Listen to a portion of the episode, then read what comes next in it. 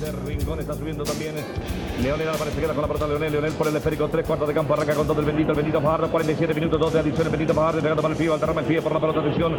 Pica la pelota. Arranca con balón dominado. Entregando sobre la izquierda. Muy bien para Rincón. Rincón con el bendito. Entregando para el pibe. Muy bien. Viene Colombia. Dios mío. Colombia.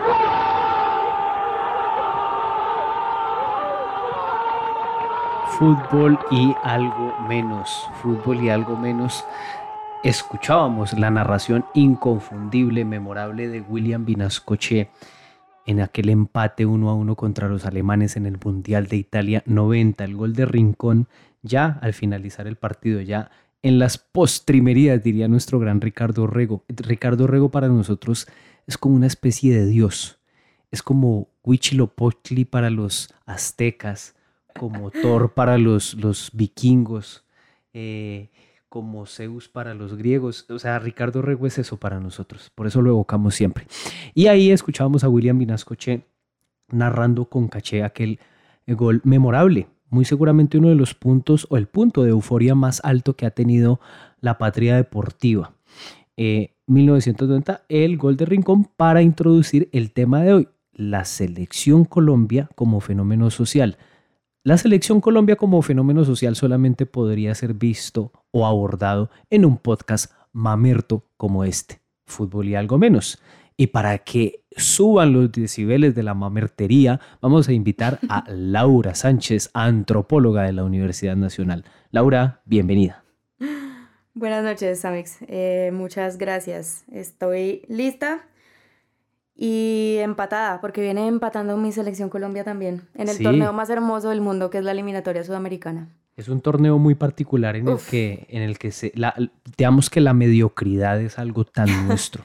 Y acá, es bello, exacto, pero tiene una cosa, o sea, mediocre y lamentable, pero tiene una cosa... No, tiene una magia increíble. No, sí, que son cinco cupos y, y todos están peleando por meterse faltando una fecha, excepto Brasil, por lo general.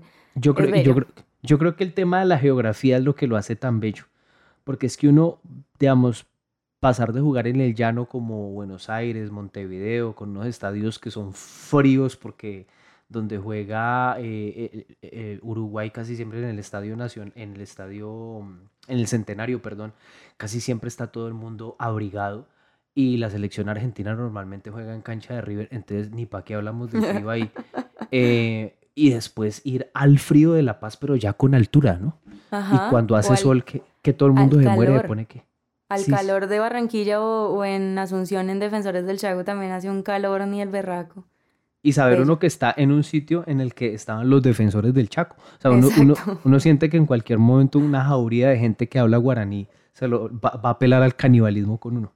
no, esto tiene una poética inigualable. Sí, esto tiene una cosa increíble impresionante. Y, bueno, vamos a hablar de la selección Colombia como fenómeno social, porque pues precisamente estamos todavía en ese espíritu de las eliminatorias. Nosotros hoy no vamos a hablar de táctica, ni de estrategia, ni, ni de por qué James debería o no debería volver a la selección. Hoy James debutó con un 3-0 y todo eso allá en, en Qatar. Pero vamos a hablar de la selección Colombia como fenómeno social porque creemos que hay muchos temas interesantes por analizar ahí. Y arranquemos de una con el tema del impacto económico. Todos sabemos que consumimos un poco más cuando la selección juega. Compramos cervecita, compramos una picadita, compramos, eh, nos reunimos con nuestros amigos, con nuestros familiares, vamos a algún bar, todo esto ahora que la pandemia como que un poquito lo permite. Mm, y somos conscientes de que hay un movimiento, pero cuando uno va y revisa las cifras, pues resulta que eso es mucho más grande de lo que uno piensa, ¿no, Laura? Es cierto, sí. Hay unas cifras, bueno, que, que mencionabas tú y que las tenemos por acá, de la cantidad de dinero que se mueve durante un partido de selección Colombia, ¿no? Entonces, espérame, te doy, te doy por aquí los datos. Según, según un, eh, un, artículo de la República, por ejemplo, 5 mil millones de pesos se movieron en el partido de Colombia-Senegal en 2018, cuando ganamos con un gol agónico de Jerry Mina como hubiese sido gol agónico el de el partido contra Ecuador, pero que no fue. Y lo, lo y, en aquel momento, pues 5 mil millones de pesos circularon por el país a partir de ese, de, de, ese partido, que terminó siendo clasificatorio para nosotros. Entonces esto habla bastante de, de, cuánto dinero se puede llegar a mover en un partido de la selección. Creo que somos conscientes todos de que la selección Colombia es un negociazo, ¿no? O sea, Tremendo. Eh, lo son conscientes también eh, los dueños de, de, la federación con su reventa de boletas, por ejemplo. Em, en, pero pues en todo lo que se mueve en el comercio, ¿no? O sea, en bebidas, en restaurantes, en eh, tiendas deportivas, porque cuando va a jugar la selección Colombia se venden más camisetas también. Em, por aquí en este mismo artículo pues mencionan que durante el Mundial de Brasil las ventas en bares aumentaron un 45%. Eh, y en un partido en general hasta un 30%. Las ventas de cerveza aumentan entre 25 y 30% durante la temporada mundial, por ejemplo. Sí. Em, ¿Qué más tenemos por acá? Bueno, o sea, en general sabemos que es un negocio enorme la selección Colombia y la conciencia de eso no le quita, eh, yo creo que aunque sabemos que vamos a consumir y que de una u otra forma estamos haciendo parte de, em, de lo que se aprovecha esta gente, que es de sacarle plata a la euforia, a la euforia colectiva, Em, pues no le quita la afición futbolera, ¿no? A la selección. Sigue siendo yo creo que el entorno deportivo que más se mueve, la masculina. La femenina va por ahí. Sí, y como que es uno de esos símbolos que nos dan un poquito de unidad, ¿no? Eh, es bastante difícil unir a, a, los colombianos en torno a algo. Tenemos razones geográficas, culturales, políticas, eh, religiosas, entre otras, para estar, bueno, aunque religiosas no, porque el catolicismo también, como el cristianismo como que une mucho, pero, pero, mm, pero la selección Colombia como que nos arropa a todos, ¿no? Es uno de sus puntos de unión y pues eh, es, atención Ricardo Rego, caldo de cultivo para que pues eh, todos los comerciantes aprovechen y, atención Ricardo Rego, hagan su agosto por la selección Colombia. Es cierto, digamos que hay una, o sea, yo siento que poco a poco nos, se nos ha ido quitando un poquito esa propiedad eh, colectiva sobre la selección Colombia. Yo creo que había una cuestión, o siempre eh, hay todavía de pronto en la mentalidad, la idea de que la selección Colombia es de todos, ¿no? Y el todos implica que también es de los pobres. Eh, pero se nos ha ido removiendo un poco a las clases populares de participar en el entorno de la selección, entonces no es, no es cualquiera que paga, por ejemplo, un partido de eliminatoria en Barranquilla, no es fácil ir a la selección, a ver a la selección. No es fácil comprarse una camiseta original porque Adidas la pone carísima, de 300 mil pesos. Em, entonces, todo como el, el marketing... Ahí es donde aparece la, la piratería, ¿no? ah, claro, sí. Bendita la piratería, sí. Sí, para tantas cosas. Em, pero el marketing de la selección no está dirigido precisamente a todos, ¿no? O sea, no es una cosa que, mm, por el contrario, ante la limitada capacidad que puede tener, por ejemplo, un estadio de fútbol, pues lo que se hace es poner la boleta más cara posible para que accedan a ella, pues quienes pueden pagarla. Y no somos todos quienes podemos. Eh, o si uno lo paga, lo paga una vez en la vida, ¿no? No es algo que, que puedas estar haciendo cada fecha de eliminatorias, eh, como si quienes asisten a esos partidos, que por lo general están también envueltos por ahí en favores políticos o algo del estilo. Sí, si, uno, si uno revisa la fauna que visitaba el Metropolitano en los partidos de la Selección Colombia, de las eliminatorias al 98, al 94, pues mm, veía que la mayoría era pues el, hincha costeño promedio que iba a alentar al Junior de Barranquilla cada 15 días. Mm, pues con su camisetica, todo esto, toda la cosa, era, era lo que primaba. Y también, también era, e, el estadio se veía casi que vacío en varias, en varias tribunas, a menos que el partido fuera contra Argentina. Porque en el 94 nosotros nos cruzamos con Brasil porque estábamos en grupos distintos y en el 98 Brasil estaba clasificado por haber sido campeón vigente en el 94. En aquella época el campeón todavía no tenía que volver a la eliminatoria. Entonces, solamente se veía completamente lleno cuando jugaba contra Argentina. De resto, siempre había unos boquetes impresionantes en las tribunas del estadio. Pero predominaba el hincha local, el hincha barranquillero. Ahora, si uno visita esa misma fauna que, o bueno, si se espera encontrar con la misma fauna que, que va a alentar a la selección, pues se encuentra con el narcotraqueto político, se encuentra con la esposa trofeo, se encuentra con, eh, yo te decía fuera de micrófonos que se parece más a cuando le mostraban a uno el catálogo de cuando uno veía que la mamá cogía el catálogo de Leonisa y veía un poco de modelos con poca ropa, un montón de mujeres, esto, en algún momento tú acuñaste el término hegemónicamente atractivas, con menos ropa que Home Center.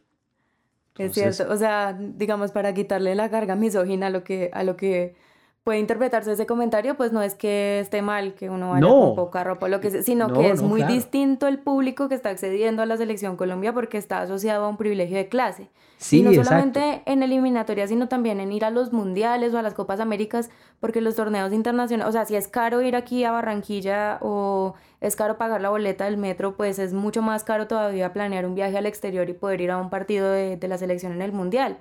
Sí, eh, sí pero pues ¿quién va a eso? No, pues ya casi no va gente que le guste el fútbol, ¿no? Entonces, pues por lo menos a nosotros nos pasó por acá que conocimos a una chica que había ido a un partido en Rusia y, y pues que estábamos hablando de la selección, entonces ella dijo, ah, yo fui a un partido de la selección Colombia en Rusia y, nosotros pues a cuál y no se acordaba. ¿Y cómo no te vas a acordar? O sea, ¿cómo no, vas a saber a, a cuál partido de la... O sea, eso es un momento que si uno que, que, gusta del fútbol lo vive, lo atesora para siempre. Uno dice, fui al partido contra Senegal, fui al partido contra Polonia, no fui a un partido X de la selección en un viaje a Rusia, o sea, me tomé una foto bonita quizá, tengo que mirar las fotos y los videos para acordarme contra quién jugamos ese día, no, no, pero de pues, hecho, ¿por qué es? Yo atesoro, yo atesoro el Tolima Quindío, Quindío 1, Tolima 0, que fue el primer partido que yo vi en el Mundial Toro.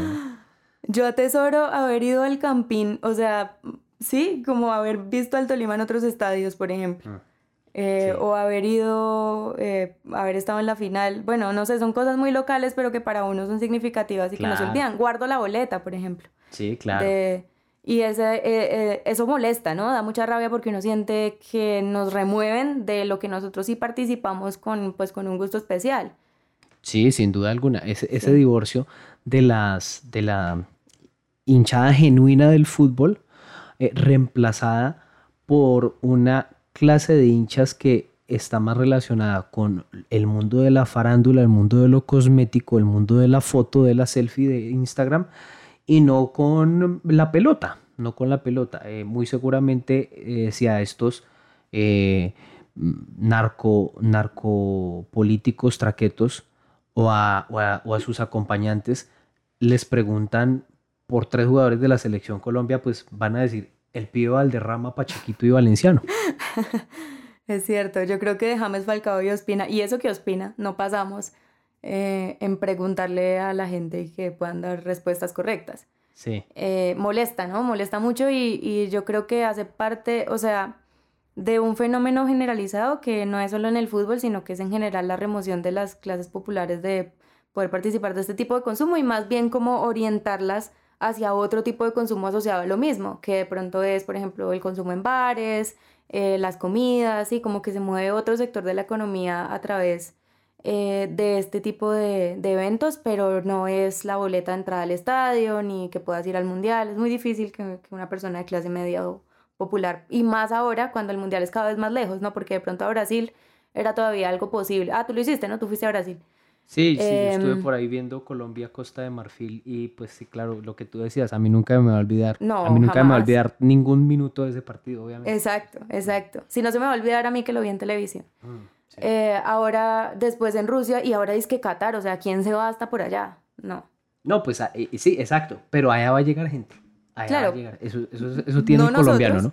No nosotros, pero van a llegar. Sí, sí, sí, sí. Aunque quién sabe cuánto estén pagando los riñones en el mercado. en el mercado afro, porque voy a decir mercado afro porque ya me dijeron misógino, no quiero que me digan racista. Esto, eh, eh, pero un, riñón, un riñón se puede vender, un riñón se puede vender en, eh, para ir a Qatar. Sí, de, si de pronto se hace viral este podcast, podemos vendernos a la Benévola Corporación para que nos dé la... Ah, en una, en una de esas. Imagina, ¿qué tal que fútbol y algo menos termine cubriendo el Mundial? Ya vamos a abrir pronto el Instagram y el Twitter de este podcast. ¿De pronto? Uno no... ¿Quién quita allá? Esto, bueno, hablemos ahora del impacto que puede tener en la violencia el hecho de que la selección Colombia juegue, porque García Márquez en algún discurso, creo que fue por, el, por un país al alcance de los niños, decía que una celebración deportiva en nuestro país, la celebración de un triunfo deportivo en nuestro país deja tantos muertos como una catástrofe aérea. Y creo que si uno revisa las cifras de lo que se ve, pues como que García Márquez no estaba, eh, no estaba tan, tan alejado de la realidad. Digamos que las cifras no parecen las de una catástrofe aérea, pero sí como la de un rápido Tolima. Cuéntanos, Laura, qué, qué, qué se ve en cuanto a cifras de violencia cuando la selección Colombia juega. Es que aumentan un poquito, o sea, sobre todo en términos de la violencia de riñas callejeras que se dan, pues, irónicamente en el contexto de la celebración de las victorias. Em, por aquí tenemos unas de la policía. Estos son de 2018. Según el balance de la Dirección de Seguridad y Convivencia de la Policía Nacional, después de ganarle a Senegal, en el país se registraron 1.081 riñas, 39 casos de lesiones personales, eh, 2 por arma de fuego y 37 por arma, arma blanca. Pero esas, eh, pero esas cifras son las que provoca la policía o las que... Digamos las que registran, no vamos ah, a hablar de la fuente. 482 incautaciones de armas de fuego, por Dios, 482 armas y 13 comparentos por conducir en estado de embriaguez. Eso aumenta también bastante porque pues, se, se consume bastante alcohol durante los partidos de la selección Colombia, entonces por tanto también aumentan los conductores borrachos. Sí. Em, por aquí aparecen otras, después de haberle ganado a Polonia 3-0, eh, también hubo varios muertos y miles de heridos, eh, 8 homicidios asociados a riñas en todo el país y 73 víctimas de lesiones personales. 3.895 riñas a nivel nacional la incautación de 588 armas de fuego. Esas son las cifras del Mundial de 2018. No buscamos, pero creo que las de 2014 son mayores porque pues fue un momento de euforia colectiva mayor que Rusia, ¿no? Sí. Entonces es posible que sean mayores. Eh, en algún momento durante el capítulo eh, de violencia de género hablábamos nosotros también de que aumentan los casos de violencia de género en Inglaterra cuando juega la selección allá. Sí. Pues porque le han hecho seguimiento al tema, ¿no? Exacto, o sea, no tenemos cifras oficiales, pero pues no estamos como eh, lejos de, pensar que eso pueda ocurrir también aquí. Si, si se le hace seguimiento y las cifras son alarmantes, como que uno no se sorprendería, ¿no? Exacto, exacto. Probablemente también aumenta mucho la violencia de género, seguramente asociado al consumo de alcohol y a este tema de la euforia colectiva que produce la selección, gane o pierda, porque yo creo que eh, ese como momento de pues sí, colectivo, común, alrededor de las elecciones, indiferente, así estamos celebrando o así estamos tristes. Sí, es, cierto lo que, lo que mencionas al respecto. Y mira que este fenómeno de la violencia que pues se acrecenta cuando la selección Colombia juega, pues mm, es, es, una de esas razones que tienen los antifútbol, que fue otro capítulo que, que, que hicimos aquí, para justificar su postura. Pero más allá, de, más allá de, las, de, las cifras, a uno lo que le preocupa es cómo, eh, o más bien lo que le preocupa, no, más bien lo que le llama la atención es cómo en un país pues que tradicionalmente ha sido violento, dividido, polarizado, pues la selección Colombia por lo menos con su narrativa puede llegar a lograr un poco de, de cohesión entre personas que pertenecen a distintas clases, a distintas razas, a distintos mm, credos. Em, pero, digamos, más allá de todo eso, más allá de ese mm, halo de, de, homogeneidad que nos puede dar la selección Colombia, pues nos seguimos repitiendo en la violencia, seguimos desafortunadamente, pues se incrementan las riñas, o sea, es bien difícil que el fútbol se termine de divorciar de conductas violentas. Parece que estuviera como que ahí bien inscrito en el código genético del deporte el hecho de que de alguna forma u otra tiene que haber sangre por algún lado, si no es dentro de la cancha en las tribunas y si no en las tribunas es en la calle y si no en las casas.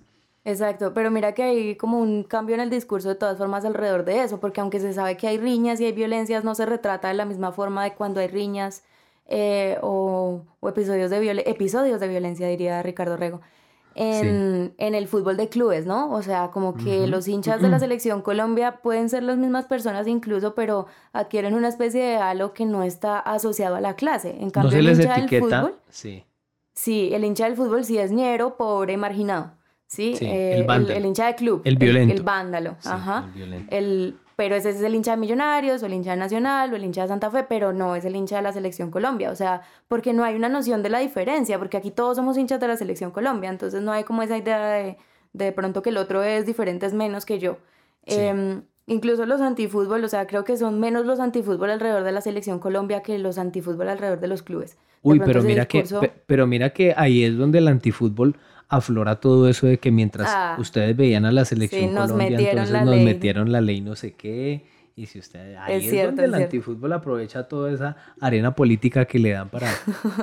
es cierto, pero no es el mismo, no es el mismo discurso que está en vándalos. Eh, sí, a mí se me hace que el clasismo. Sí, a mí me parece que la porofobia aflora mucho en los medios. O sea, como que el discurso mm, se diferencia bastante en los medios de comunicación, no tanto así en las redes sociales, en los medios de comunicación como que sí hay una diferencia tremenda. Eh, se nota la porofobia porque como que hay una imagen creada del hincha que caen en situaciones de violencia, porque pues eh, como que el imaginario ha creado a un, a un tipo joven, generalmente con el pelo largo, generalmente con tatuajes, y entonces empieza a estereotipar a las personas a partir de eso y, y, se, les, se les señala. ¿Sí, sí me hago entender? sí. Como que se encasilla. No, se construye un estereotipo. Exacto, sí. Y, y en cambio el hincha de la selección Colombia pues como que es es, amorfo porque se pone la camiseta y le queda para cualquier parte, pero, pero tampoco logra generarse un, estereotipo de si es, si es el taxista, si es el, el, presidente del banco, si es el, o sea, porque ahí, ahí lo que tú dices, puede, puede tener cualquier cara. Es la profesora, es la señora que trabaja en seguridad social. Eh, eh, puede ser cualquier, puede tener cualquier cara. Exacto. Y bueno, pues que la selección promueve una especie de encuentros sociales o de eventos eh, sociales distintos, ¿no? Porque es eso como de ir al bar o ir al restaurante o reunirse con los amigos a ver el partido. que no compartimos de la misma manera en la que cuando estamos viendo el club donde de pronto la pasión es otra cosa, o sea, se siente de pronto de otra manera, no se siente ese mismo sentimiento generalizado. Quizá, aunque es la selección Colombia la mayor eh, convocadora de, de, clasiqueros que hay. Eh, de todas formas hay una cierta tolerancia con eso y también hay un cierto conocimiento mayor porque estamos más expuestos mediáticamente a la selección. Entonces, eh, de pronto la gente sí sabe quién es James Falcao y David Espina, pero no saben quién es Juan Fernando Caicedo, no saben quién es Fernando Uribe, no saben quién es Albornoz, ¿sí? Entonces no compartes de la misma manera y por ejemplo mis, mis amigos que yo los quiero mucho y ellos escuchan este podcast porque me quieren pero no porque sepan nada de fútbol, saben que yo los tolero un abrazo. cuando... Un abrazo. Ah, sobre todo a Mateo que es, fiel oyente. Mateo, un abrazo, pero rompe huesos. Ellos saben que, que, yo los tolero cuando vemos a la selección y que me toca explicarles cositas, pero no, no, o sea, yo no me siento a ver un partido del Tolima con ellos. Les haces Laura explaining. Esto, ¿Qué te iba a decir? Eh, no, yo envidio a la gente que no sabe quién es Omar Albornoz. Les tengo una envidia tremenda. Yo quisiera no saber quién es ese tipo. Mm, ahora, otro punto de encuentro para hablar de la selección Colombia, pues son las redes sociales. En las redes sociales, eh, pues nosotros eh, comentamos el partido. Uno siente que está viendo el partido con mucha gente mientras lo está comentando ahí a punta de tweets y lee algunos apuntes buenos, pero también aflora unos sentimientos de odio y de rencor tremendos entre la patria grande de Bolívar y entre el sueño de San Martín. nosotros nos pegamos durísimo, o sea, nos olvidamos de O'Higgins, de San Martín, de Bolívar, de toda esta gente y nos pegamos unas insultadas tremendas en redes sociales, pues eh, cuando, hay cuando hay jornada eliminatorias, ¿no? Sí, quizá una de las cosas maravillosas que tiene la jornada de eliminatorias o la fecha de eliminatorias es ese enfrentamiento con los hinchas de otras nacionalidades. Esa, ese enfrentamiento continental. Eh, sí, es un, o sea, como una forma de remarcar la identidad, ¿no? Yo creo que, las, bueno, por lo menos yo hablo desde una perspectiva, yo no sé si decir anarquista, pero yo no creo mucho en el Estado ni en la identidad nacional y yo por lo general no me identifico mucho como colombiana, siento que eso no es algo que, que me haga sentir orgullosa. No sé si esa, sí, no sé, no sé si esa es la palabra, pues para mí la nacionalidad casi nunca es importante, excepto cuando juega la selección Colombia. Eh, o cuando hay un deportista colombiano en Juegos Olímpicos o en una competencia. O sea, hay una cosa que se mueve más allá del análisis, digamos, eh, externo que uno pueda hacer de lo que le importe o no le importe la nacionalidad, que está en sentir lo propio y como ya a un nivel más sentimental o más, no sé si decir abstracto opuesto a lo racional o qué sé yo. Pero, pucha, o sea, no, no, no, sé nada de tenis, pero si Cabal y Farah juegan en Wimbledon, allá estoy. ¿sí? Y hmm. quiero que ganen y no me importa quién sea el oponente. O, por ejemplo, no sé, me gusta mucho Messi, es mi futbolista favorito probablemente, pero hay que ganarles a esos perros argentinos, ¿sí? Claro. Entonces, eh, y entonces se construye como una especie de identidad alrededor del fútbol, pero es basada en la diferencia y en que yo me siento diferente a, al peruano, a Venezuela, a Venezuela que nunca ha ido a un mundial. Por, ejemplo, a Bolivia que tiene, o sea, si Bolivia ganara todos los partidos que tiene La Paz con esa ventaja impresionante que es esa altura, iría a todos los mundiales. Puede empatar dos o tres de los que juegan de visitante y listo, pero es que no hacen los puntos. Em, Y los argentinos igual con los uruguayos y con los brasileños, ¿no? O sea, como esta, este enfrentamiento, esta diferencia que se manifiesta mucho en redes porque tenemos la oportunidad, digamos, lo que nos dan las redes es esa oportunidad de contactar con gente más fácilmente de otras partes. Pero igual si tú tienes al vecino argentino, le, le, le tiras mierda durante el partido. Claro, sí, así es. Eso, eso, las redes sociales muestran mucho eso, muestran mucho. Yo, yo te voy a hablar desde el barra brava de redes sociales que, que, que soy. Eh, en las eliminatorias, eh, yo me, me, preparo incluso antes de, de, de, la jornada de eliminatorias, pues le pego una repasada a lo que ha sido la historia social, política y económica de los países que vamos a enfrentar para saber de qué me puedo pegar, porque yo ya sé que yo ya uno de colombiano ya sabe a dónde le van a pegar, ¿no? Claro. Sí, te, ya sabe qué es o lo sea, que le tú van haces, a decir. tú haces el estudio previo para preparar los mejores insultos. Claro, claro, porque es que nosotros, qué pecado, pues que nosotros llevamos 200 años dando mucha papaya para que nos insulten por todo lado. Entonces a uno sí le toca, pues con algunos países que se han organizado un poquito, un poquitico mejor que otros, pues como que, eh, pues armarse uno, porque es que yo no sé, si Chávez no hubiera ganado las elecciones en 1999, ¿no qué le habría dicho a los venezolanos? Es cierto, pero bueno, dentro del, del, entorno del fútbol también, o sea, a mí me encanta cada tanto cuando sale lo del Pacto de Lima, el, el momento en que Falcao negoció con sí. Pablo Guerrero. Uy, qué momento hermoso para, para cargar a los chilenos. Para claro, siempre. porque, claro, sí, sí, sí, sí, para pegarles a los chilenos que, que, que de hecho deben ser los más odiados del continente al lado de los argentinos. ¿no? Probablemente, sí. Igual, pues bueno, como no se les entiende lo que dicen, entonces se enfrenta de pronto sí. uno más con los argentinos a veces. Se enfrenta uno más con los argentinos. Esto, eh, bueno, instantes finales en fútbol y algo menos. La selección Colombia seguirá siendo ese fenómeno social entonces que nos convoca a todos con una camiseta amarilla.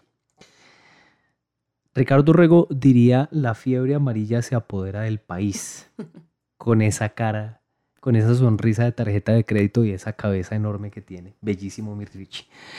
Y nosotros seguramente en las próximas jornadas de eliminatoria que vienen en noviembre estaremos ahí nuevamente para ponerle la lupa de la mamertería a la selección Colombia y empezar a pensar en que ojalá lleguemos a la atención cita orbital en Qatar, ¿no? Porque por ahora el tema se puede llegar a complicar. Sí, en ese mediocre, maravillosamente mediocre torneo que es la eliminatoria donde nos damos parejos porque todos somos igual de malos, excepto todos los brasileños.